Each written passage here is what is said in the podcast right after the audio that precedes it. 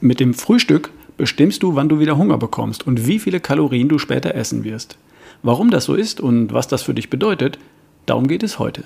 Hier ist wieder Ralf Bohlmer mit dem Beste Version von dir Podcast. Vorab mein Hinweis auf den Sponsor der heutigen Folge und das ist Coro.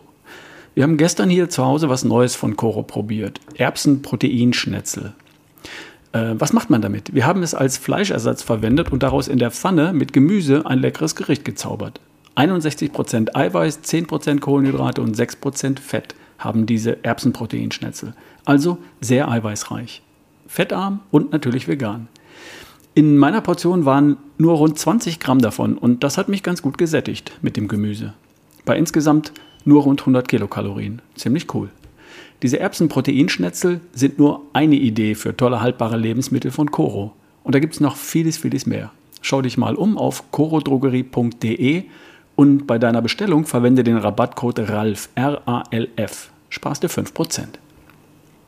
Robert Krug veröffentlicht seit 2019 Bücher zum Thema Gesundheit und Ernährung und er schreibt auch für die Strunz News. In einem Artikel von ihm habe ich was sehr Interessantes gefunden. Und zwar etwas, das meine persönlichen Erfahrungen zu 100% bestätigt. Man hat folgende Studie gemacht.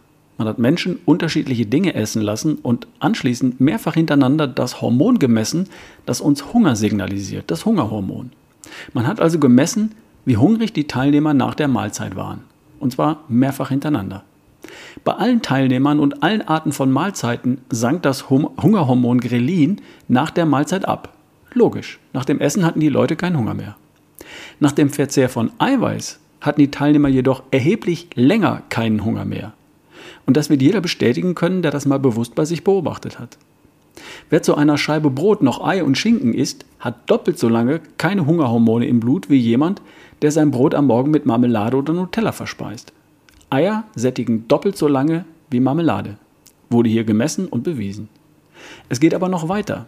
Wenn jemand zum Frühstück im Wesentlichen Kohlenhydrate zu sich nimmt, Brötchen, Marmelade oder Müsli und O-Saft, dann steigt das Hungerhormon nach etwa drei Stunden über das Ausgangsniveau vor dieser Mahlzeit an.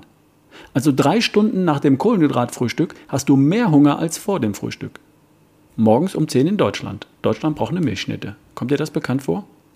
Bei einem Frühstück mit Eiweiß und Fett passiert genau das nicht. Wenn jemand also zum Frühstück Eier mit Speck zu sich nimmt, dann braucht das Hungerhormon Grelin ganze sechs Stunden, um wieder auf das Niveau vor dem Frühstück anzusteigen. Es steigt aber nie auf ein höheres Niveau als vor dem Frühstück. Ist das angekommen?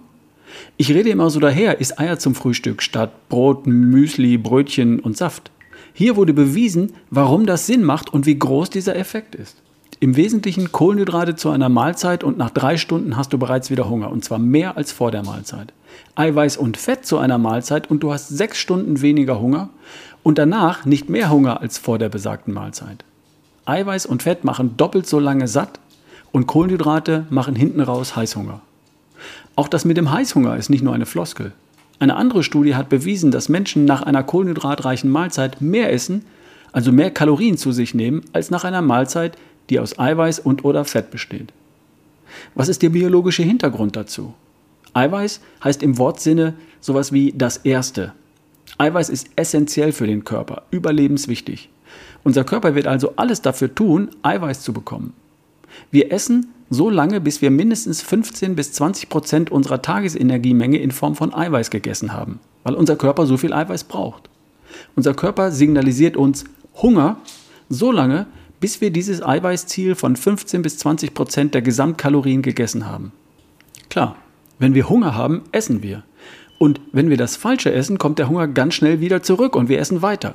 Irgendwann sind wir voll, aber immer noch nicht satt.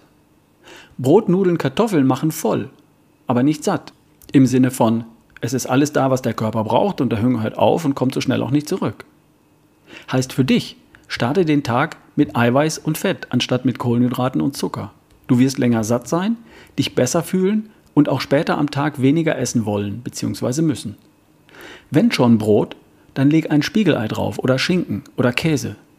Müsli? Schau mal auf die Verpackung, woraus das besteht. Ja, aber die Milch. Die Milch ist keine Eiweißquelle. Milch enthält mehr Milchzucker als Eiweiß. Joghurt ist auch nicht viel besser. Leitjoghurt ist sogar wesentlich schlechter. Schau dir einfach die Nährwerttabelle auf der Rückseite an. Fruchtjoghurt mit Müsli halten manche für gesund, hat aber fünfmal mehr Kohlenhydrate als Eiweiß. Macht also genau das, was ich vorher beschrieben habe. Nur, dass wir das mal erwähnt haben. Beim Magerquark wird es dann schon besser. Dreimal so viel Eiweiß wie Kohlenhydrate. Quark mit Blaubeeren lasse ich also gelten. Müsli mit Joghurt oder Milch aber nicht. Ist einfach zu prüfen anhand der Nährwerttabelle auf jedem Lebensmittel. Ich starte den Tag möglichst mit viel Eiweiß und dem Fett, das halt mit dem Eiweiß daherkommt. Mit Eiern, mit Quark, mit Käse, mit Schinken von mir aus. Wenn Brot, dann Eiweißbrot von Nicole. Siehe ralfbohlmann.com slash Brot. Oder mit einem Proteinshake natürlich. Hält lange satt, hält mich in der Fettverbrennung, hält meinen Insulinspiegel niedrig und ist einfach in vielerlei Hinsicht gesünder. In der nächsten Folge lass uns mal darüber reden, wie es gelingt, vom Kohlenhydrat-Junkie zum Eiweiß-Junkie zu konvertieren. Das gelingt nämlich in der Regel nicht zu 100% von heute auf morgen. Das braucht etwas Zeit, aber du hast ja Zeit. Wie es funktioniert, darum geht es dann in der nächsten Folge. Bis dahin, was wirst du morgen frühstücken? Wir hören uns die Tage, dein Ralf Bohlmann.